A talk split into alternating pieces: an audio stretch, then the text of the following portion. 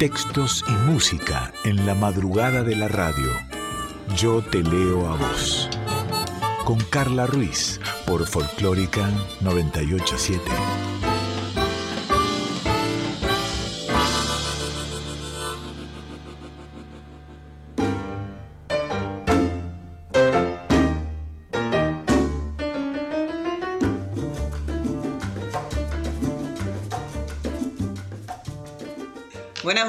¿Cómo va? ¿Cómo estás? Bienvenida, bienvenido a otro Yo te leo a vos aquí en Nacional Folclórica, pero sabes que si no podés escuchar los estrenados miércoles a las 2 de la madrugada, podés eh, en unos días más hacerlo a través del formato de podcast, tanto en la página de la radio radionacional.com.ar como a través de Spotify, siempre buscándolo como yo te leo a vos. O si lo querés volver a escuchar, o si lo querés recomendar, por supuesto que sí.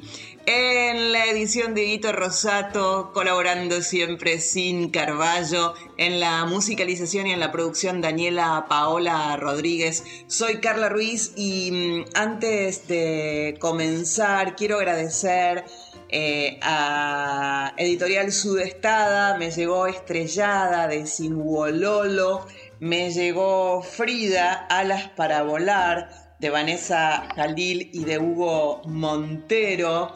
Eh, me llegó también de Sudestada, déjame que te diga y déjame que vea.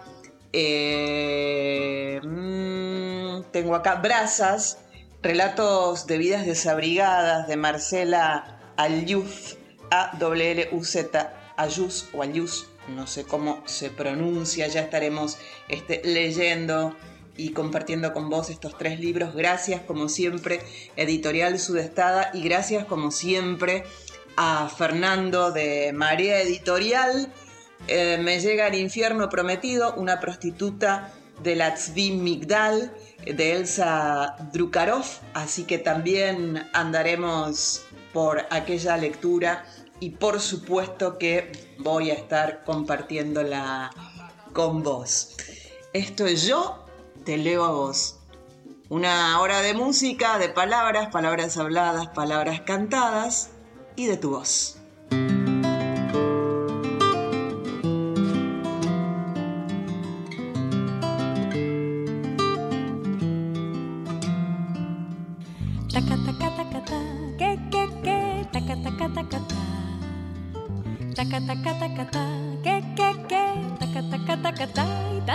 Salió de tu boca y la dulzura de tu voz llenó mi voz. Tantas palabras enredadas en el alma se quedaron en mi mente y quieren todas celebrar la perfección de tu cantar. Taca, taca, taca, ta, que, que, que, taca, taca, taca, ta. Taca, taca, taca, ta, que, que, que, Y tanto swing salió de tus manos, tanto sabor que se quedó en mi corazón Será tu Cuba que no quiere que te olvides de tu sangre y de tu ritmo y de los negros y mulatos que se inventaron el sol. Tu voz es una hoguera, una hoguera encendida por el sol. Tu voz hecha de arena, de arena de viento, mar. Tu voz es una vela, una vela encendida por el sol. Hecha de arena, de arena de viento, mar rum. voy a meter en China un ratito, me voy lejos. Quiero hablarte de Qiu Jin. Vivió entre los años 1895 y 1907. Te cuento que Qiu Jin es considerada heroína en su tierra natal, en China. Qiu fue una activista que desafió, en aquellos tiempos, ¿sí? desafió a la dinastía Qing a principios del siglo pasado y además es la primera poeta feminista de ese país.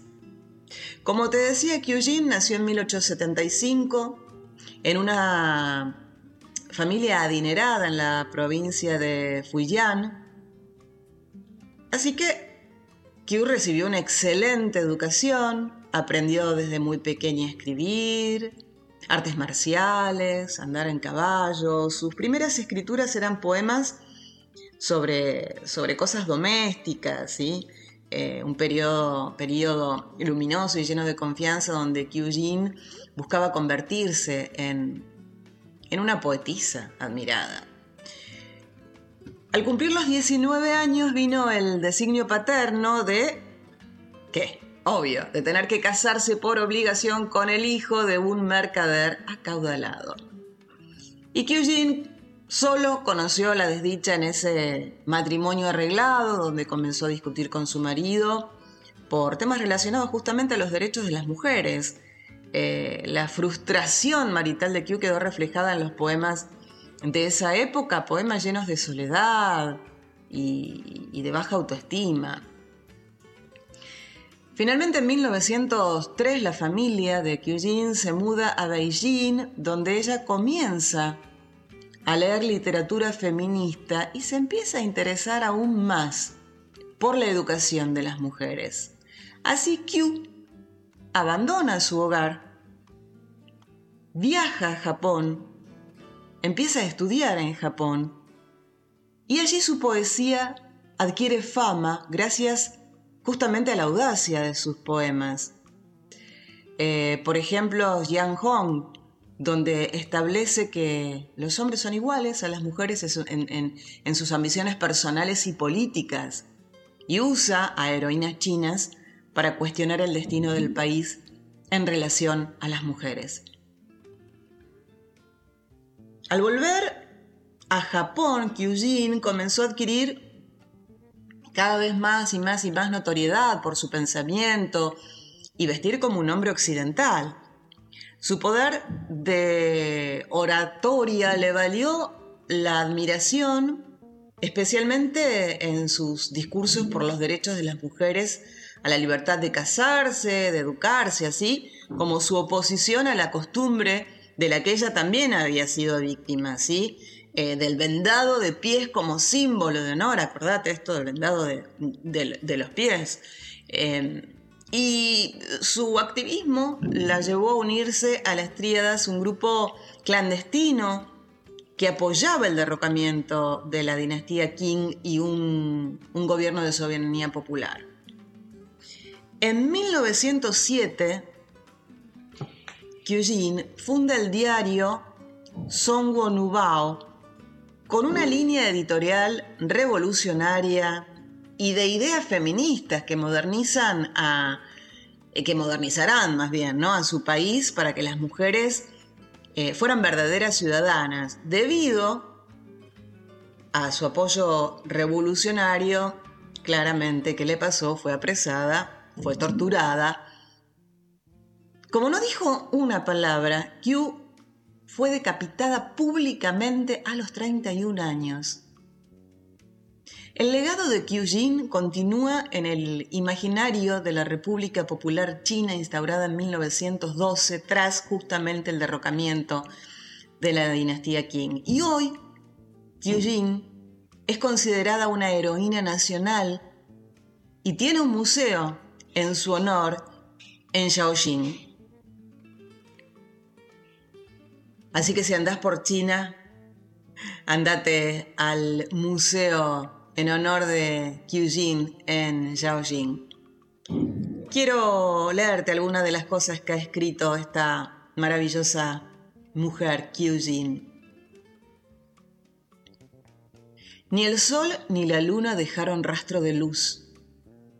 La tierra está oscura nuestro mundo de mujeres tan profundamente hundido. ¿Quién podrá ayudarnos? Las joyas vendidas para pagar el viaje por los mares.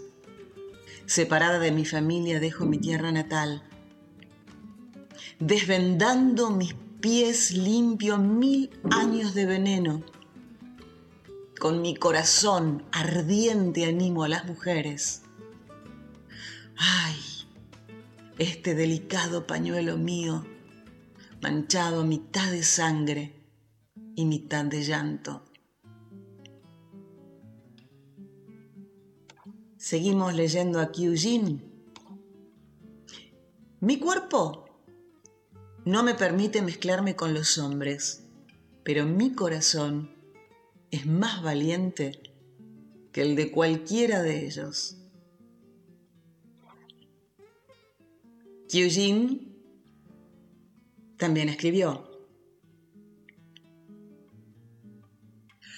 No me digas que las mujeres no están hechas de la madera de los héroes.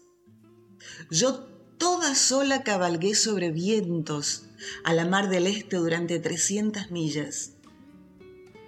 Mis pensamientos poéticos entonces se extendieron como una vela entre el océano y el cielo. Soñé tus tres islas, todas gemas, todas resplandecientes con la luz de la luna. Me entristezco al pensar en los camellos de bronce, guardianes de la China perdidos en espinas. Avergonzada no he hecho nada, ninguna victoria va a mi nombre. Solo hice sudar a mi caballo de guerra, contraída porque mi patria me hace daño en el corazón. Así que dime, ¿cómo puedo aprovechar mis días aquí? ¿Una invitada disfrutando las brisas de primavera? Bueno, conocimos y leímos un poco a Qiu Jin, esta poetisa china que vivió entre los años 1875 y 1907, recordá, primera feminista, una precursora, que le valió ser decapitada a los 31 años bajo la dinastía Qing. Seguinos en Instagram, arroba yo te leo a vos, o mandanos un mail a yo te leo a vos radio arroba.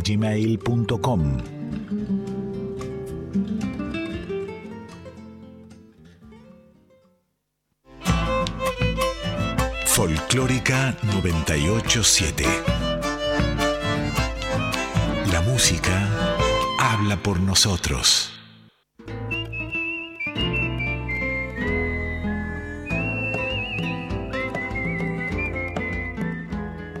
Yo te leo a vos, con Carla Ruiz, por Folclórica 987.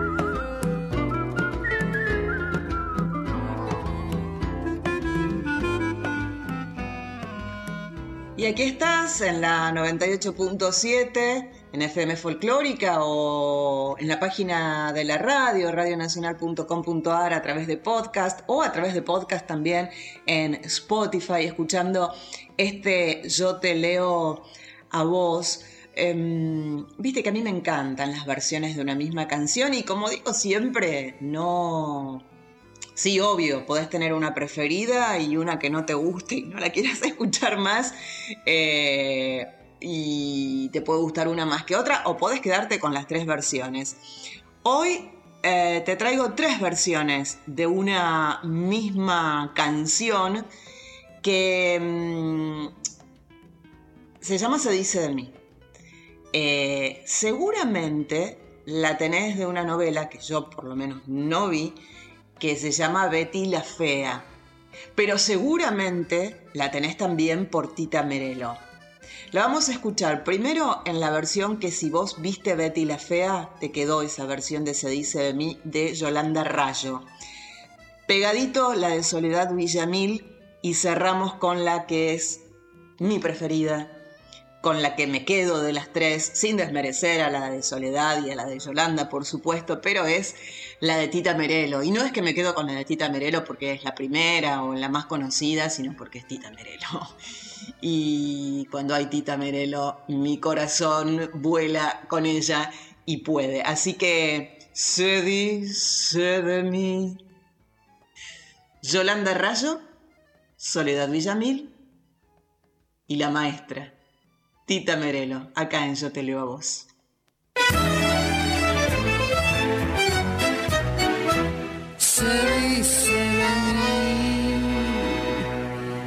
Se dice que soy fea, que camino a lo malevo, que soy chueca, que me muevo con un aire compadrón, que parezco un dinosaurio, mi nariz es puntiaguda, la figura no me ayuda y mi boca es un buzón. Si charlo con Luis, con Pedro, con Juan, hablando de mí, los hombres están, critican si ya la línea perdí, se fijan si voy, si ven o si fui. Se dicen ah, muchas cosas, más si el bulto no interesa, porque pierden la cabeza ocupándose de mí. Yo sé que hay muchos que desprecian con mentiras y suspiran y se mueren cuando piensan en mi amor. Y más de uno se derrite si suspiro y se quedan si los miro resoplando con temor. Si fea soy, pongámosle que de eso ya yo me enteré. Más la fealdad que Dios me dio, mucha mujer me la envidió y no dirán que me Yo soy así. Y ocultan de mí Ocultan que yo tengo unos ojos soñadores, además otros primores que producen sensación. Si soy fea, sé que en cambio tengo un putis de muñeca. Los que dicen que soy chueca no me han visto en camisón. Los hombres de mí critican la voz, el modo de andar, la pinta, la tos. Critican si ya la línea perdí, se fijan si voy, si ven o si fui. Se dicen muchas cosas, más el bulto no interesa, porque pierden la cabeza ocupándose de mí. Ay, yo sé que hay muchos que desprecian con mentiras y suspiran y se mueren cuando piensan en mi amor. Y más de uno se derrita si suspiro y se quedan si los miro resoplando con temor. Si fea soy, pongámosle que de eso ya yo me enteré. Más la fealdad que Dios me dio, mucha mujer me la envidió y no dirán que me creí porque modesta siempre fui. Yo soy así.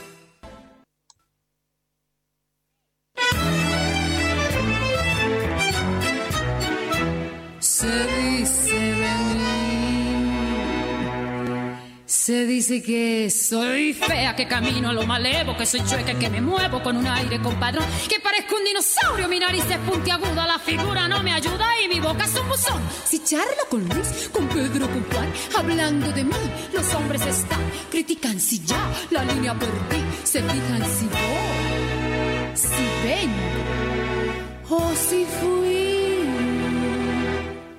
Se dicen ah, muchas cosas, más si el bulto no interesa, porque pierden la cabeza ocupándose de mí. Yo sé que hay muchos que desprecian con mentiras y suspiran y se mueren cuando piensan en mi amor. Y más de uno se derrite si suspiro y se quedan si los miro resoplando con temor. Si fea soy, pongámosle que de eso ya yo me enteré. Más la fealdad que Dios me dio, mucha mujer me la envidió y no dirán que me Soy así. Y ocultan de mí. Ocultan que yo tengo unos ojos soñadores, además otros primores que producen sensación. Si soy fea, sé que en cambio tengo un cutis de muñeca. Los que dicen que soy chueca no me han visto en camisón. Los hombres de mí critican la voz, el modo de andar, la pinta, la tos. Critican si ya la línea perdí, se fijan si voy, si ven o si fui. Se dicen muchas cosas, más el bulto no interesa, porque pierden la cabeza ocupándose de mí.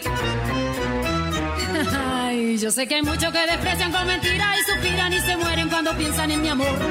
Y más de uno se derrita si suspiro y se quedan si los miro resoplando con temor. Si fea soy, pongámosle que de eso ya yo me enteré. Más la fealdad que Dios me dio, mucha mujer me la envidió y no dirán que me creí porque modesta siempre fui. Yo soy así. Yo te leo a vos.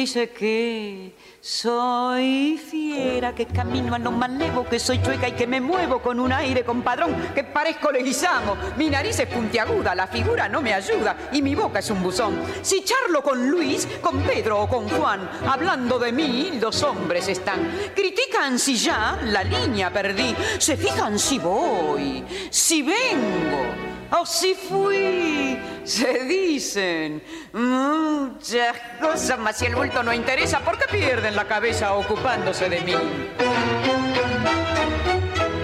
Yo sé que muchos que desprecian comprar quieren, suspiran y se mueren cuando piensan en mi amor. Y más de uno se derrite si suspiro y se queda si lo miro resoplando como un for. Si fea soy, pongámosle de eso no me enteré. En el amor yo solo sé que a más de un gil dejé de a pie. Podrán decir, podrán hablar y murmurar y rebuznar, mas la fealdad que Dios me dio, mucha mujer me la envidió y no dirán que me engrupí porque modesta siempre fui. Yo soy así. Ocultan de mí.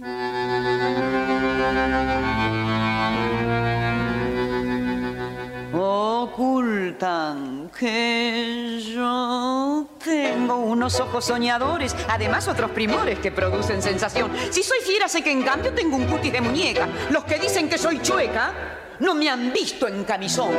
Los hombres de mí critican la voz, el modo de andar, la pinta, la tos.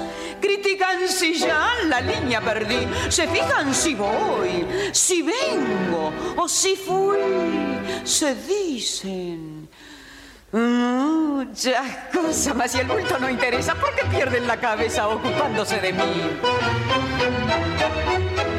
Yo sé que muchos que desprecian comprar quieren, suspiran y se mueren cuando piensan en mi amor. Y más de uno se derrite si suspiro y se queda si lo miro resoplando como un for. Si fea soy, pongámosle que de eso aún no me enteré. En el amor yo solo sé que a más de un gil dejé de a pie.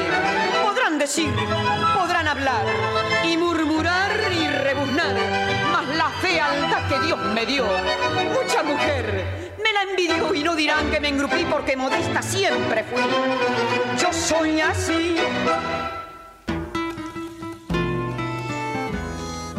Y un poco más de poesía para este boletín, para este Yo te leo a vos. Vamos eh, con algo de poesía peruana. Tal vez la conozcas, si no te la presento. Ella es Vanessa González. Ella dice que la poesía es necesaria, que la poesía es imprescindible, que la poesía es una salvación, que la poesía es una cura para las heridas.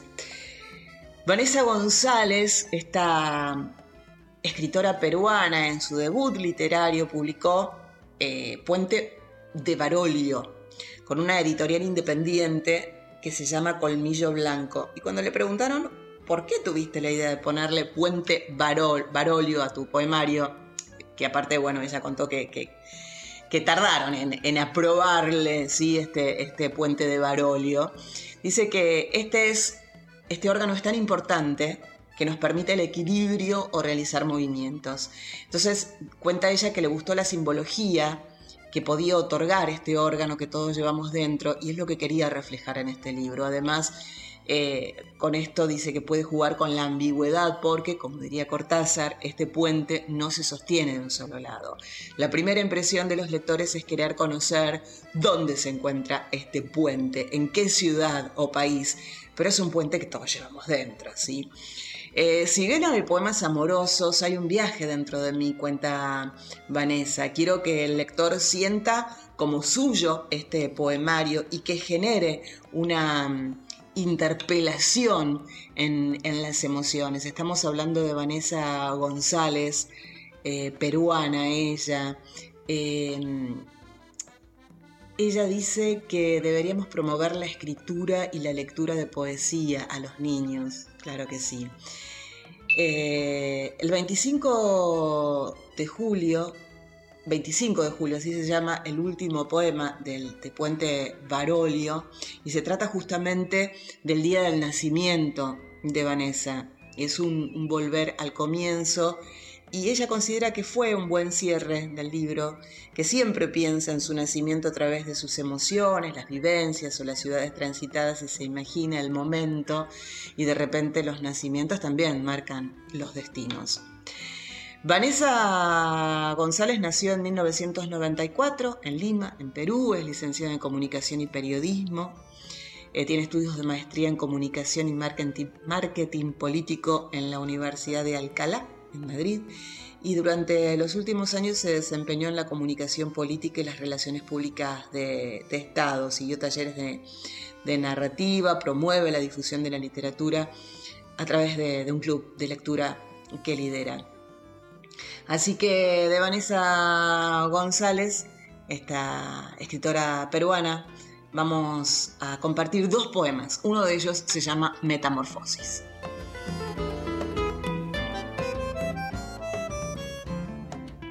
Cuando lloro mi cara se transforma y mis ojos cambian de color, verde, amarillo, olivos.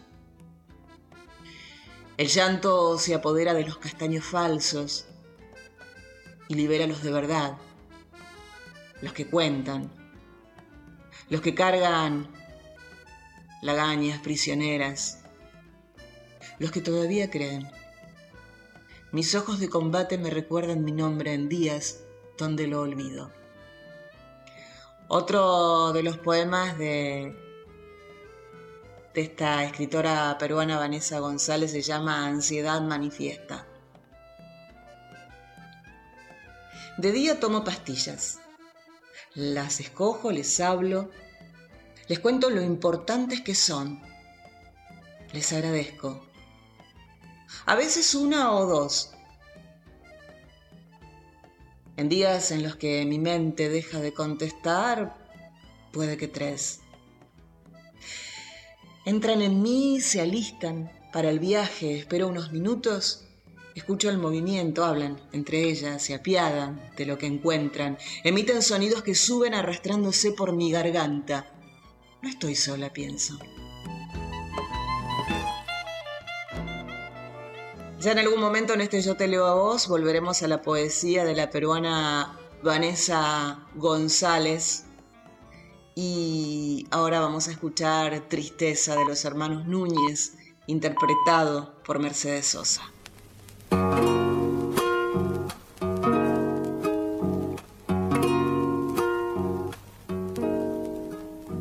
No me reclame niño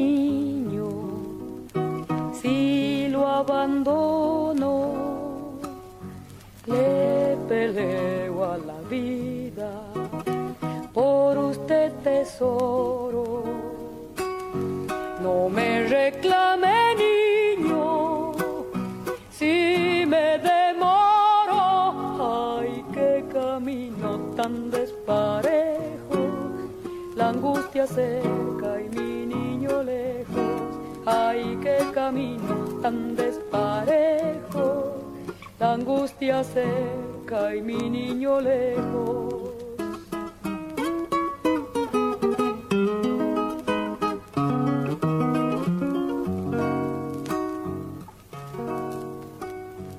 No me pregunte niño, ¿por qué mi llanto? ¿Qué de hacer si la vida me reclama tanto? Tu hermano más su sueño, que yo lo tapo. Ay, qué camino tan desparejo, la angustia cerca y mi niño lejos. Ay, qué camino tan desparejo la angustia cerca y mi niño lejos.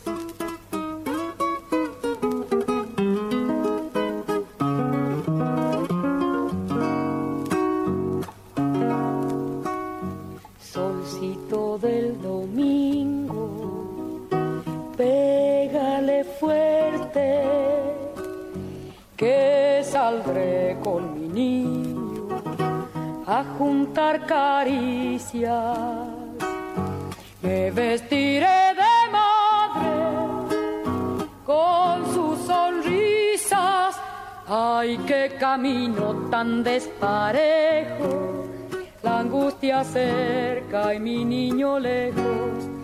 Ay, qué camino tan desparejo, la angustia cerca y mi niño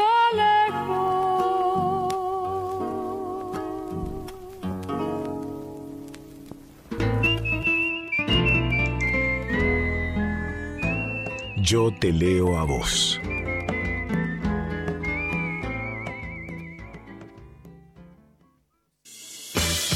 Nacional.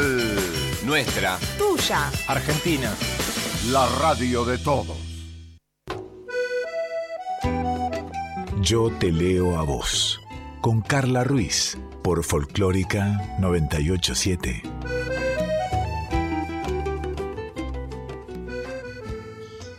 Y en el Yo te leo a vos de hoy llegamos al, al porque sí, yo elegí un cuento, Dani, una, una canción. Estaría bueno, te invitamos a que, a que... Me estoy llevando un mate, mira.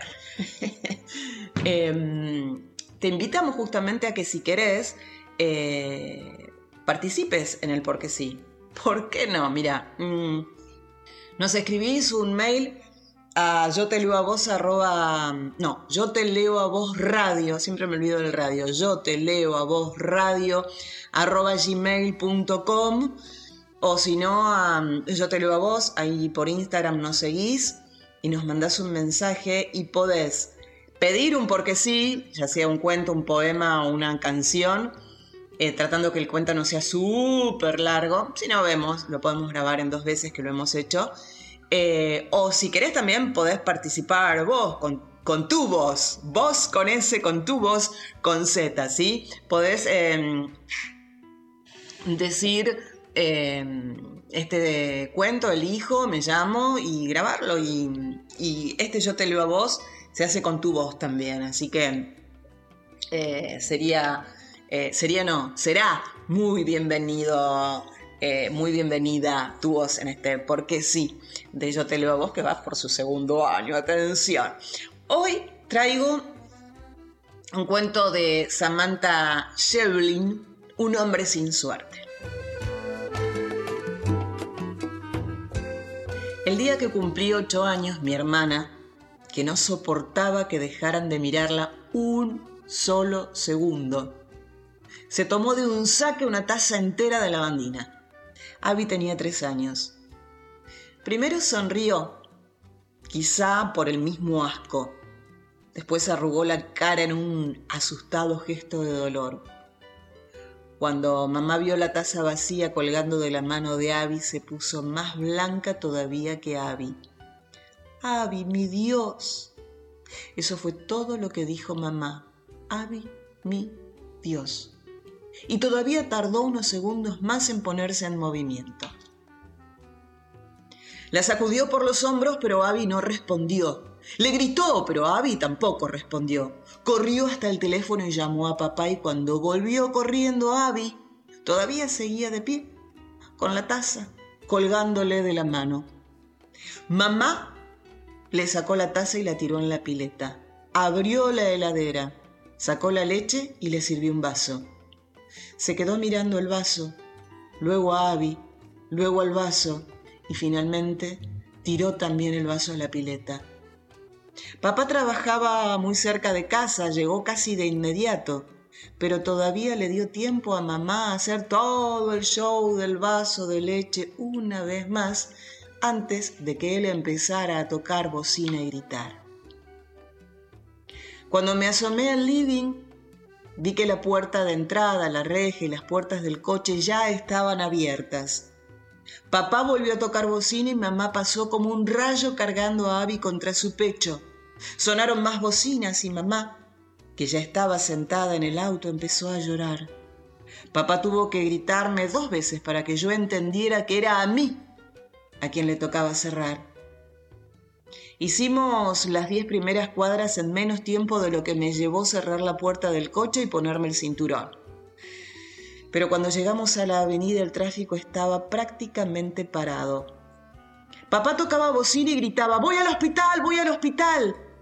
Los coches que nos rodeaban maniobraban un rato y milagrosamente lograban dejarnos pasar, pero entonces un par de autos más adelante y todo empezaba de nuevo.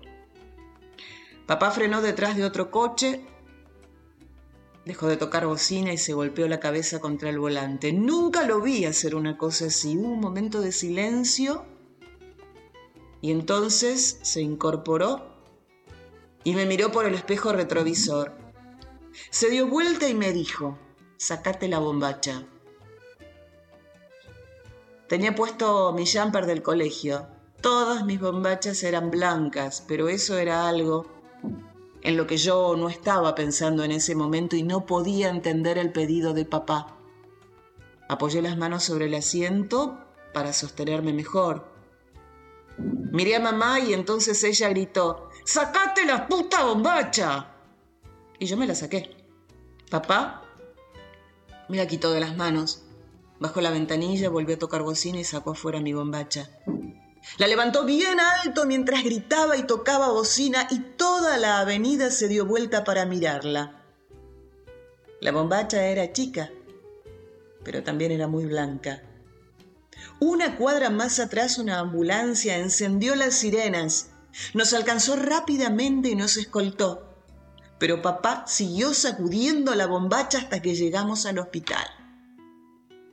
Dejaron el coche junto a las ambulancias y se bajaron de inmediato.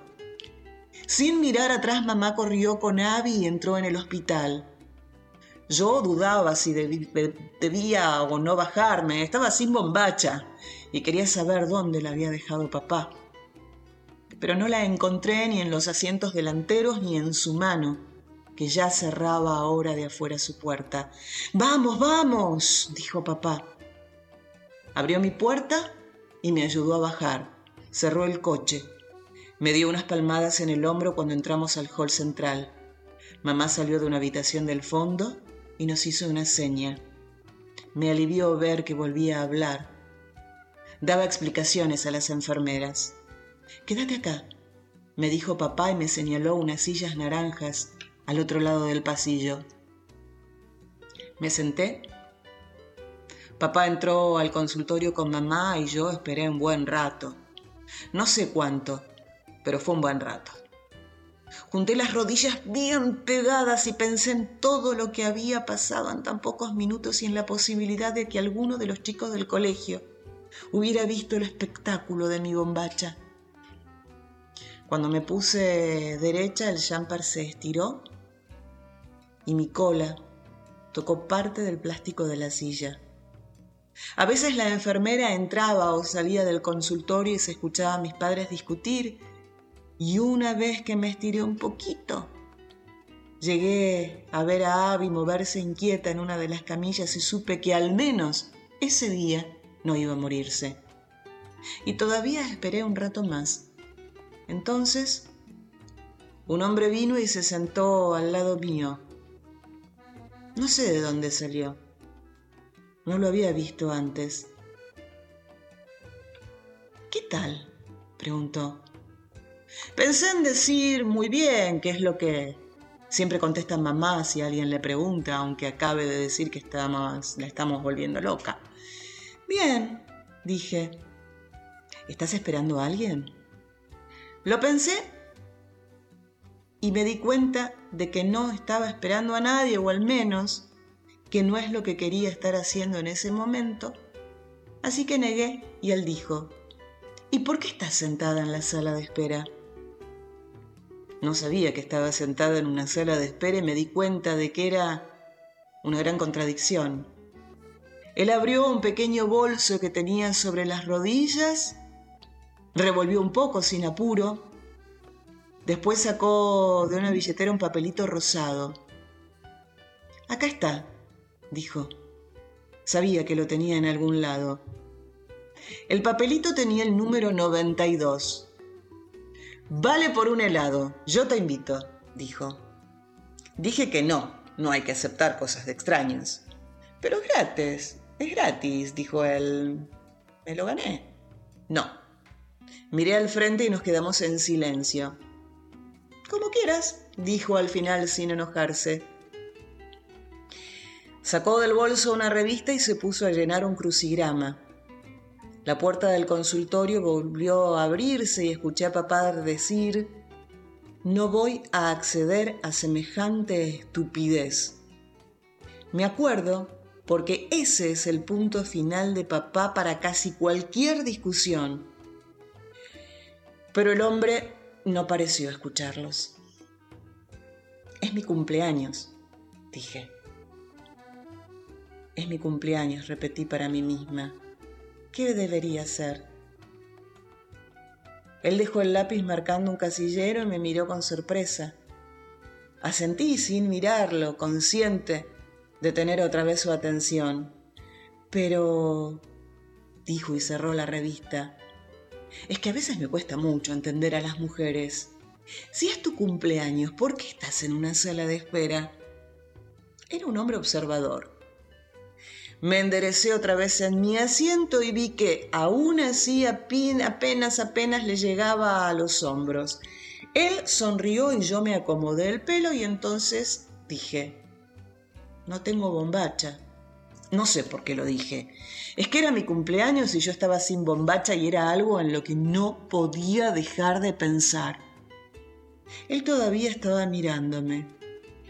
Quizá se había asustado u ofendido, y me di cuenta de que aunque no era mi intención, había algo grosero en lo que acababa de decir. Pero es tu cumpleaños, dijo él. Asentí.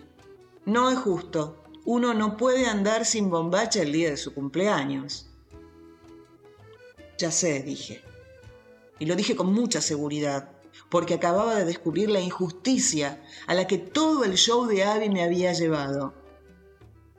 Él se quedó un momento sin decir nada. Luego miró hacia los ventanales que daban al estacionamiento. Yo sé dónde conseguir una bombacha, dijo. ¿Dónde? Problema solucionado. Guardó sus cosas y se incorporó. Dudé en levantarme, justamente por no tener bombacha, pero también porque no sabía si él estaba diciendo la verdad. Miró hacia la mesa de entrada y saludó con una mano a las asistentes. Ya mismo volvemos, dijo y me señaló. Es su cumpleaños. Y yo pensé, por Dios y la Virgen María, que no diga nada de la bombacha. Pero no lo dijo. Abrió la puerta me guiñó un ojo y yo supe que podía confiar en él. Salimos al estacionamiento. De pie yo apenas pasaba su cintura. El coche de papá seguía junto a las ambulancias y un policía le daba vueltas alrededor molesto. Me quedé mirándolo y él nos vio alejarnos. El aire me envolvió las piernas y subió acompañando mi jumper. Tuve que caminar sosteniéndolo con las piernas bien juntas. Mi Dios y la Virgen María, dijo él cuando se volvió para ver si lo seguía y me vio luchando con mi uniforme. Es mejor que vayamos rodeando a la pared. No digas mi Dios y la Virgen María, dije, porque ese era algo de mamá y no me gustó como lo dijo él. Ok, darling, dijo. Quiero saber a dónde vamos. Te estás poniendo muy quisquillosa. Y no dijimos nada más. Cruzamos la avenida y entramos a un shopping. Era un shopping bastante feo. No creo que mamá lo conociera. Caminamos hasta el fondo, hacia una gran tienda de ropa, una realmente gigante que tampoco creo que conociera mamá. Antes de entrar, él dijo, no te pierdas, y me dio la mano que era fría, pero muy suave. Saludó a las cajeras con el mismo gesto que hizo a las asistentes a la salida del hospital, porque no vi que nadie le respondiera. Avanzamos entre los pasillos de ropa, además de vestidos, pantalones y remeras, también había ropa de trabajo. Cascos, jardineros amarillos como lo de los basureros, guardapolvos de señoras de limpieza, botas de plástico y hasta algunas herramientas. Me pregunté si él compraría su ropa acá y si usaría alguna de esas cosas. Y entonces también me pregunté cómo se llamaría. Es acá, dijo. Estábamos rodeados de mesadas de ropa interior masculina y femenina. Si estiraba la mano podía tocar un gran contenedor de bombachas gigantes, más grandes de las que yo podría haber visto alguna vez y a solo tres pesos cada una. Cada una de esas bombachas podían hacerse tres para alguien de mi tamaño. Esas no, dijo él, acá. Y me llevó un poco más allá, a una sección de bombachas más pequeñas. Mira todas las bombachas que hay. ¿Cuál será la elegida, my lady? Miré un poco. Casi todas eran rosas o blancas. Señalé una blanca, una de las pocas que había sin moño. Esa, dije, pero no tengo dinero. Se acercó un poco y me dijo al oído, eso no hace falta. ¿Sos el dueño de la tienda? No, es tu cumpleaños. Sonreí. Pero hay que buscar mejor, estar seguros. Ok, darling, dije. No digas ok, darling, dijo él, que me pongo quisquilloso. Y me imitó sosteniéndome la pollera en la playa de estacionamiento. Me hizo reír. Y cuando terminó de hacerse el gracioso, dejó frente a mí sus dos puños cerrados. Y así se quedó hasta que entendí y toqué el derecho. Lo abrió y estaba vacío. Todavía podés elegir el otro. Toqué el otro. Tardé en entender que era una bombacha porque nunca había visto una negra. Y era una para chicas, porque tenía corazones blancos, tan chiquitos que parecían lunares y la cara de Kitty al frente, en donde suele estar ese moño que ni a mi mamá ni a mí nos gusta. Hay que probarla, dijo. Apoyé la bombacha en mi pecho él me dio otra vez la mano y fuimos hasta los probadores femeninos que parecían estar vacíos. Nos asomamos. Él dijo que no sabía si podía entrar, que tendría que hacerlo sola. Me di cuenta de que era lógico porque, a no ser que sea alguien muy conocido, no está bien que te vean en bombacha. Pero me daba miedo entrar sola al probador. Entrar sola o algo peor. Salir y no encontrar a nadie. ¿Cómo te llamas? Eso no puedo decírtelo. ¿Por qué? Él se agachó. Así quedaba casi a mi altura, casi yo unos centímetros más alta. Porque estoy ojeado. ¿Ojeado? ¿Qué es estar ojeado? Una mujer que me odia dijo que la próxima vez que yo diga mi nombre me voy a morir. Pensé que podía ser otra broma, pero lo dijo todo muy serio. Podrías escribírmelo. ¿Escribirlo? Si lo escribieras, no sería decirlo, sería escribirlo. Y si sé tu nombre, puedo llamarte y no me daría tanto miedo entrar sola al probador. Pero no estamos seguros. ¿Y si, y si para esa mujer escribir es también decir? Si con decir ella se refirió a entender a informar mi nombre del modo que sea? ¿Y cómo se enteraría? La gente no confía en mí y soy el hombre con menos suerte del mundo. Eso no es verdad. Eso no hay manera de saberlo. Yo sé lo que te digo. Miramos juntos las bombachas en mis manos. Pensé en que mis padres podían estar terminando. Pero es mi cumpleaños, dije. Y quizá, si lo hice a propósito, pero así lo sentí en ese momento, los ojos se me llenaron de lágrimas. Entonces él me abrazó. Fue un movimiento muy rápido. Cruzó mis brazos, sus brazos a mis espaldas y apretó tan fuerte que mi cara quedó un momento hundida en su pecho. Después me soltó, sacó su revista y su lápiz Escribió algo en el margen derecho de la tapa, lo arrancó y lo dobló tres veces antes de dármelo. No lo leas, dijo, se incorporó y me empujó suavemente hacia los cambiadores. Dejé pasar cuatro vestidores vacíos siguiendo el pasillo y antes de juntar valor y meterme en el quinto, guardé el papel en el bolsillo de mi jumper Me volví para verlo y nos sonreímos.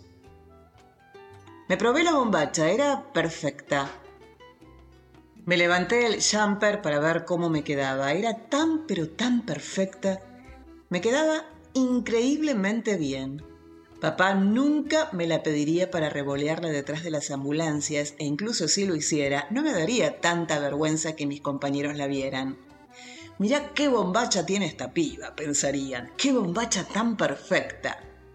Me di cuenta de que ya no podía sacármela. Y me di cuenta de algo más. Y es que la prenda no tenía alarma. Tenía una pequeña marquita en el lugar donde suelen ir las alarmas, pero no tenía ninguna alarma. Me quedé un momento más mirándome al espejo y después no aguanté más y saqué el papelito lo abrí y lo leí. Cuando salí del probador, él no estaba donde nos habíamos despedido, pero sí un poco más allá, junto a los trajes de baño. Me miró y cuando vio que no tenía la bombacha a la vista, me guiñó un ojo y fui yo la que lo tomé de la mano. Esta vez me sostuvo más fuerte. A mí me pareció bien y caminamos hacia la salida. Confiaba en que él sabía lo que hacía, en que un hombre ojeado y con la peor suerte del mundo sabía cómo hacer las cosas.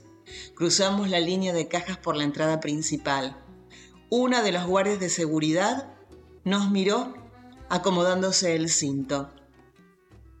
Para él, mi hombre sin nombre sería papá y me sentí orgullosa. Pasamos los sensores de la salida hacia el shopping y seguimos avanzando en silencio, todo el pasillo, hasta la avenida. Entonces vi a Abby sola, en medio del estacionamiento, y vi a mamá más cerca, de este lado de la avenida, mirando hacia todos lados. Papá también venía hacia acá, desde el estacionamiento.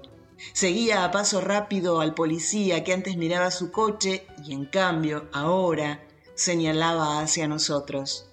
Pasó todo muy rápido. Cuando papá nos vio, gritó mi nombre y unos segundos después el policía y dos más, que no sé de dónde salieron, ya estaban sobre nosotros. Él me soltó, pero dejé unos segundos mi mano suspendida hacia él. Lo rodearon y lo empujaron de mala manera. Le preguntaron qué estaba haciendo le preguntaron su nombre, pero él no respondió. Mamá me abrazó y me revisó de arriba a abajo. Tenía mi bombacha blanca enganchada en la mano derecha. Entonces, quizá tanteándome, se dio cuenta de que llevaba otra bombacha. Me levantó el jumper en un solo movimiento. Fue algo tan brusco y grosero delante de todos que yo tuve que dar unos pasos hacia atrás para no caerme. Él me miró. Yo lo miré. Cuando mamá vio la bombacha negra, gritó, hijo de puta, hijo de puta, y papá se tiró sobre él y trató de golpearlo. Mientras los guardias lo separaban, yo busqué el papel en mi jumper, me lo puse en la boca y mientras me lo tragaba repetí en silencio su nombre varias veces para no olvidármelo nunca. Y yo te dije que traía un cuento y que Dani en el Porque sí trae una canción. Y ella nos dice que cada tanto encuentra un tema que escucha en loop por meses. ¿A quién no le pasa, no? Sí, sí. Este es el caso de Tito de Juliana Morouquian. La melodía del piano y esa voz entre grave y ronca me encanta, dice, dice Dani. Así que vamos a escuchar a Juliana Manoukian haciendo Tito en el Porque sí de Dani.